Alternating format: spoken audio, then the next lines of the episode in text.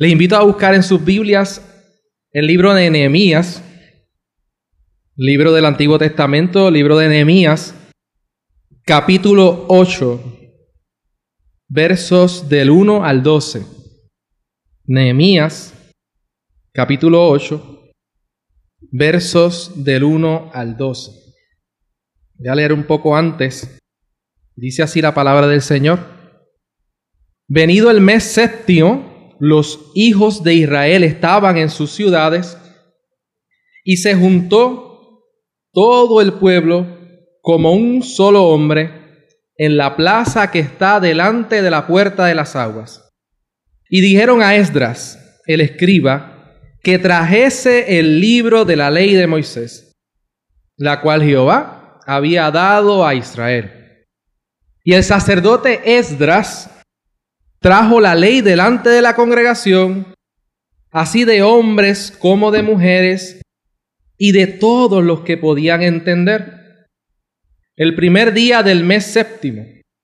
Y leyó en el libro delante de la plaza que está delante de la puerta de las aguas, desde el alba hasta el mediodía, en presencia de hombres y mujeres y de todos los que podían entender. Y los oídos de todo el pueblo estaban atentos al libro de la ley.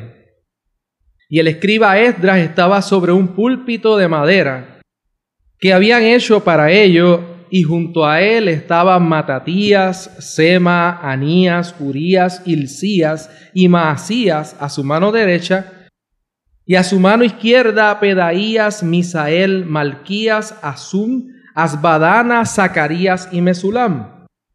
Abrió pues Esdras el libro a ojo de todo el pueblo, porque estaba más alto que todo el pueblo. Y cuando lo abrió, todo el pueblo estuvo atento. Bendijo entonces Esdras a Jehová, Dios grande, y todo el pueblo respondió, amén, amén, alzando sus manos y se humillaron y adoraron a Jehová inclinados a tierra. Y los levitas Jesúa, Bani, Serebías, Hamin, Acub, Sebetai, Odías, Maasías, Kelita, Azarías, Osabet, Anán y Pelaía hacían entender al pueblo la ley y el pueblo estaba atento en su lugar. Y leían en el libro de la ley de Dios claramente y ponían el sentido de modo que entendiesen la lectura. Y Nehemías el gobernador y el sacerdote Esdras escriba y los levitas que hacían entender al pueblo dijeron a todo el pueblo, Día santo es a Jehová nuestro Dios. No os entristezcáis ni lloréis, porque todo el pueblo lloraba oyendo las palabras de la ley. Luego les dijo, Id, comed grosuras y bebed vino dulce y enviad porciones a los que no tienen nada preparado, porque día santo es nuestro Señor. No os entristezcáis, porque el gozo de Jehová es vuestra fuerza. Los levitas pues hacían callar a todo el pueblo, diciendo, callad, porque es día santo y no os entristezcáis. Y todo el pueblo se fue a comer y a beber y a obsequiar porciones y a gozar de grande alegría porque habían entendido las palabras que les habían enseñado. Padre, te pido en el nombre de Jesús que nos guíes a toda verdad por el poder del Espíritu Santo en tu palabra. Que tu palabra, que es lámpara a nuestros pies y lumbrera a nuestro camino, sea correctamente enseñada y que solo tu nombre sea glorificado en Cristo Jesús. Amén. Es que hermanos, si Nehemías hubiese sido influenciado por la llamada iglesia emergente, esta iglesia que se amolda a lo que el hombre le hace sentir bien, es posible que luego de haber terminado la muralla, hubiese hecho una encuesta a cada familia de Israel para ver qué fiesta les gustaría que se celebrara y en qué tiempo les parecería que debía celebrarse. Quizás un Esdras, influenciado por el posmodernismo, buscaría leer pensamientos positivos, no ofensivos, que animaran el corazón de los tristes exiliados que han regresado, como si a Dios le importara nuestras opiniones. esta misma semana, en una noticia que acabo de leer, dice que el líder de la iglesia de Roma, según él, está llamando a la mayor consulta de la historia de la iglesia. Él dice que es un proceso de consulta pública que busca mayor participación femenina en la toma de decisiones de la iglesia y una mayor aceptación de los grupos marginados. Lo llama el mayor proceso de consulta democrática en la historia, el más grande jamás celebrado en la historia del catolicismo. Esta consulta pública, según él, será democrática, pero el Papa tendrá la última palabra. No debemos olvidar, hermanos, que históricamente ellos fueron los que cerraron el libre acceso a las escrituras al pueblo. Y ahora se inventan un sistema alterno, disque democrático, para cambiar la iglesia. ¡Wow! Vivimos tiempos peligrosos, tiempos donde la guerra cultural intenta poco a poco minar los vacíos que quedan cuando una sociedad busca por todos los medios enajenar al pueblo de las escrituras sacar cualquier mención de Dios de las constituciones y dejar al olvido lo que tienen nuestras monedas que dicen en Dios confiamos. Es una guerra cultural que busca destruir los fundamentos de la sociedad cristiana occidental y busca construir, perdón, como aprendimos en la clase de los varones, de construir realmente destruir, sobre la arena de la nada. Y mientras vivimos en un profundo vacío en los corazones de esta generación, es un buen momento para volver a repetir y decir postenebras lux. Postenebras luz, y así he titulado esta reflexión, postenebras luz. Después de las tinieblas, luz. Y ese fue el grito de guerra que se convirtió en el lema de la reforma protestante y el lema de la Ginebra de Calvino, que podemos ir hoy en día a Ginebra y lo veremos. Así que hoy les voy a invitar a que reflexionemos a la luz de Nehemías 8 y cómo cuando hay un concepto alto de las escrituras, podemos gritar con gozo que después de las tinieblas ha llegado la luz. En el capítulo 8 vemos que Esdras trajo el libro de la ley de Moisés delante de un pueblo que había estado en una guerra cultural, luchando por mantenerse en el exilio como seguidores del pacto de Jehová, mientras vivían exiliados de su tierra. Después de un periodo de profunda oscuridad para el pueblo de Dios, comenzaba a verse la luz. Dios cumpliendo la promesa que le hizo al profeta y que le dio al profeta Jeremías en el capítulo 29 cuando dice que cuando en Babilonia se cumplan los 70 años, yo os visitaré y despertaré sobre vosotros mi buena palabra para haceros volver a este lugar. Un poco antes de Nehemías, tenemos que ver la historia bíblica. En los tiempos del rey Josías, la ley de Moisés había sido exiliada, escondida y enterrada. Pero luego fue encontrada. Tiempo después el pueblo es llevado al exilio babilónico y cuando regresa ya había olvidado el hebreo. Y es que de la misma forma, en el quinto siglo después de Cristo, en el 476 más o menos, cae el imperio romano y el latín también se había olvidado. La palabra de Dios había sido exiliada, escondida y enterrada otra vez. Y es que el latín de la traducción de Jerónimo se había olvidado. Había sido hecho en el 70 años antes de esa caída del imperio. Y poco a poco se iba olvidando. Pero la traducción de Jerónimo tenía como propósito que los cristianos comunes, como tú y como yo, tuviéramos el acceso para poder leer la palabra de Dios en el idioma de ellos. El problema es que ya el latín solo lo conocían los letrados. y el clero de la iglesia. No fue sino hasta los otros días que las misas en Puerto Rico se daban en latín. Y nadie, como decimos en buen puertorriqueño, entendía un pepino. Pero la iglesia en Roma tenía dos caminos en ese momento, mientras estaba olvidando el latín. El camino que tomó el mismo Jerónimo de fomentar la traducción de las escrituras al idioma del pueblo, o simplemente, como hicieron, alejar al pueblo de las escrituras y llevarlos al oscurantismo dejándoles en ignorancia para controlar lo que se debe decir y lo que se debe hacer, ignorando la autoridad de las escrituras. Miren esto, hay una cita de, de Jerónimo, el mismo traductor de la Vulgata Latina dijo que la ignorancia de las escrituras es la ignorancia de Cristo. O sea, la iglesia de Roma decidió encerrar el libre acceso de las escrituras manteniendo para ellos el privilegio de interpretarla para la gente y predicarla en latín, incluso hasta dando la espalda a las personas y mirando para allá, hablando en latín y nadie entendía, para que intencionalmente el pueblo viviera en la ignorancia de las escrituras y por consecuencia la ignorancia de Cristo. Para ellos la iglesia no era la gente que creía en Jesús, la iglesia era el clero y los sacerdotes. Y aunque hubo trabajos de traducción más adelante, en parte por los gobernantes que buscaban conquistar otras tierras, ya llegando a finales de la Edad Media, la mayoría del mundo cercano estaba bajo la sombra de Roma.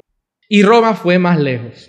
Persiguieron, castigaron, incluso con la muerte, a los que traducían la Biblia al idioma del pueblo. John Wycliffe, en 1391, antes de completar la traducción de la Biblia, vio con sus ojos cómo se presentaba un proyecto de ley ante el Parlamento para prohibir que se tradujera la Biblia en inglés y encarcelar a cualquiera que tuviera una copia. Wycliffe, aunque se dice que muere por un ataque cardíaco años después, sus huesos fueron exhumados de donde estaban y quemados. Juan Hoss, inspirado por Wycliffe, le dio a la gente la Biblia en el idioma checo y Hoss fue quemado en la hoguera. William Tyndale, luego que Lutero ya había traducido la Biblia al alemán, él logra completar su Biblia. Años después, es quemado en la hoguera. Pero Dios incluso usó enemigos de Lutero. Porque el trabajo de Erasmo de Rotterdam, de traducir la Biblia, aun siendo enemigo acérrimo de Lutero en sus cartas, llegó a ser material base de la Biblia que conocemos King James. Su traducción en la portada era dedicada al Papa León X, el mismo que sus lectores, si leían bien la Biblia, comenzarían a aborrecer. Pero fue la traducción de la Biblia al idioma del pueblo y la muerte de estos mártires que se atrevieron a hacer estas traducciones, como esos caballos de alta velocidad que empujaron los imparables carros de la reforma protestante. Fue ese combustible con el cual el Espíritu de Dios hizo que los corazones de sus escogidos ardieran, como los del camino de Maús, con la presentación clara de las escrituras y la explicación sin error del Evangelio de Cristo. Y es que en tiempos donde se perdía el lenguaje original, se hacía traducción a cada lengua de cada pueblo y poco a poco y poco a poco se le daba acceso directo a todos para leer las sagradas escrituras. Hoy mi invitación es a reflexionar cómo ese trabajo de traducción Incluso busca el mismo norte que el trabajo del texto que acabamos de leer, donde Esdras, Nehemías y los levitas hacían entender al pueblo las escrituras y ponían el sentido para que entendieran la lectura. Y es que en cierto grado el problema lingüístico estaba presente en el tiempo de Esdras y Nehemías porque los que regresaban del exilio, muchos ya habían olvidado la ley, las fiestas y el lenguaje hebreo. Esdras estaba leyendo en hebreo y es posible que el pueblo hablaba en arameo. Y es muy probable que los levitas, según los eruditos dicen, estaban traduciendo lo que el sacerdote Esdras leía. Dios había preparado a tres hombres para cumplir la profecía de Jeremías, de que su pueblo regresaría a su tierra. Zorobabel para construir el templo, Nehemías para construir las murallas y Esdras para reconstruir la comunidad del pacto y el corazón de su pueblo hacia las escrituras. Dice la misma escritura que Esdras había preparado su corazón para inquirir la ley de Jehová y para cumplirla, para enseñar en Israel sus estatutos y decretos. Esdras 7:10. Y hubo, así como Esdras, otros hombres en la historia que Dios preparó de la misma forma. Uno de ellos fue Timoteo, el que acabamos de leer hace un momento. Es casualidad ahí. Pablo vio que Timoteo había aprendido desde niño las sagradas escrituras. La traducción que tenía Timoteo en sus manos muy probablemente era la de los 70. La Septuaginta que fue hecha debido a que los judíos de la diáspora habían olvidado su lengua materna y solo sabían griego. El papá de Timoteo no era judío. Pablo le hace este llamado a Timoteo en 2 de Timoteo 3:14, persiste tú en lo que has aprendido y te persuadiste sabiendo de quién has aprendido y que desde la niñez has sabido las sagradas escrituras, las cuales te pueden hacer sabio para la salvación por la fe que es en Cristo Jesús. Toda la escritura es inspirada por Dios y útil para enseñar, para redarguir, para corregir, para instruir en justicia, a fin de que el hombre de Dios sea perfecto, maduro, enteramente preparado para toda buena obra. Así que así como Esdras, así como Nehemías, así como Pablo y así como Timoteo, en el tiempo de la reforma, Dios preparó a hombres para que fueran instruidos en las lenguas, para que cuando llegara el momento de Dios, a través de estas traducciones y de la invención de la imprenta, su palabra llegara hasta los confines de la tierra y hasta aquí, delante de nosotros tenemos la Biblia. Y es que los grandes avivamientos bíblicos y los avivamientos verdaderos luego del canon fueron impulsados no por los movimientos emocionales, no por las encuestas, ni por la música del momento, sino por un regreso a las escrituras. Un arrepentimiento verdadero y un gozo por saberse perdonados por Dios. El gozo del Señor es nuestra fuerza. Después de las tinieblas llegó la luz. Después de la luz llegó el arrepentimiento y con la verdad del Evangelio llegó el gozo del Señor a nuestras vidas. Amén.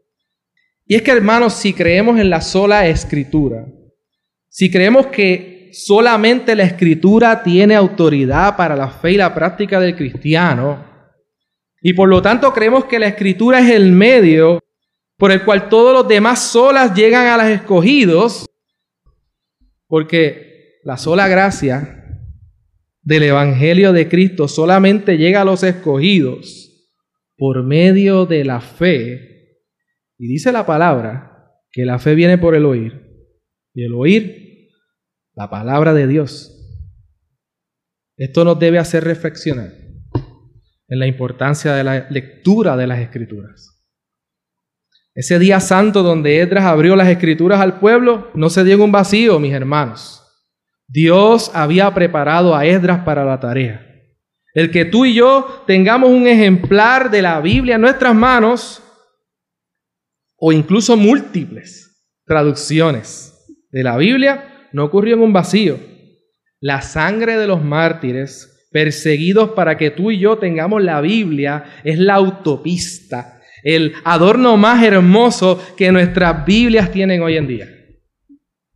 Y es única y exclusivamente por la lectura de las Escrituras y la locura de la predicación de este precioso Evangelio que hombres, mujeres y todos los que pueden entender que hayan sido llamados por el Padre vendrán irresistiblemente a los pies de Cristo porque han sido justificados por medio de la fe que les llegó por la lectura de las Escrituras y la exposición fiel del Evangelio.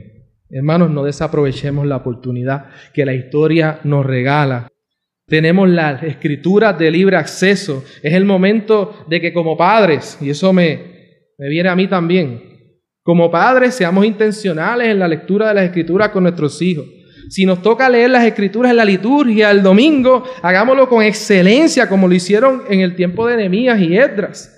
Es momento que nos preparemos, si Dios lo permite, en el seminario para conocer y profundizar las escrituras. Y es que los jóvenes con más experiencia y canas, que ya vamos hasta el encuentro con nuestro Señor, no debemos rehuir del llamado que el Señor nos hace en las escrituras, de enseñar la palabra de Dios a los más jóvenes. Que podamos retarlos con la misma pregunta que le hizo Felipe al eunuco. ¿Entiendes lo que lees? Cuando se leen las escrituras y se expone con fidelidad el Evangelio de Cristo, el Evangelio de las escrituras, la vida de los escogidos serán profundamente transformadas para la gloria de Dios. Amén. Padre, con temor y temblor venimos ante tu presencia, porque es un privilegio vivir en este tiempo, donde muchos estuvimos errantes, exiliados, muchos de las verdades de tu Evangelio, pero gracias porque después de las tinieblas tú nos has llevado a la luz de tu verdad. Ahora te pido en el nombre de Jesucristo, nuestro Señor, que nos encuentres fieles a tu escritura, que llevemos a los hijos del pacto a un entendimiento cada vez más profundo de la ley de Dios, de la gracia tuya y de las riquezas que el Cristo crucificado ganó para su pueblo en la cruz del Calvario. Llévanos con bien a nuestros hogares en el nombre poderoso de Jesús. Amén y amén. Que el Señor le bendiga a mis hermanos. Que lleguen bien a sus hogares. Dios les bendiga.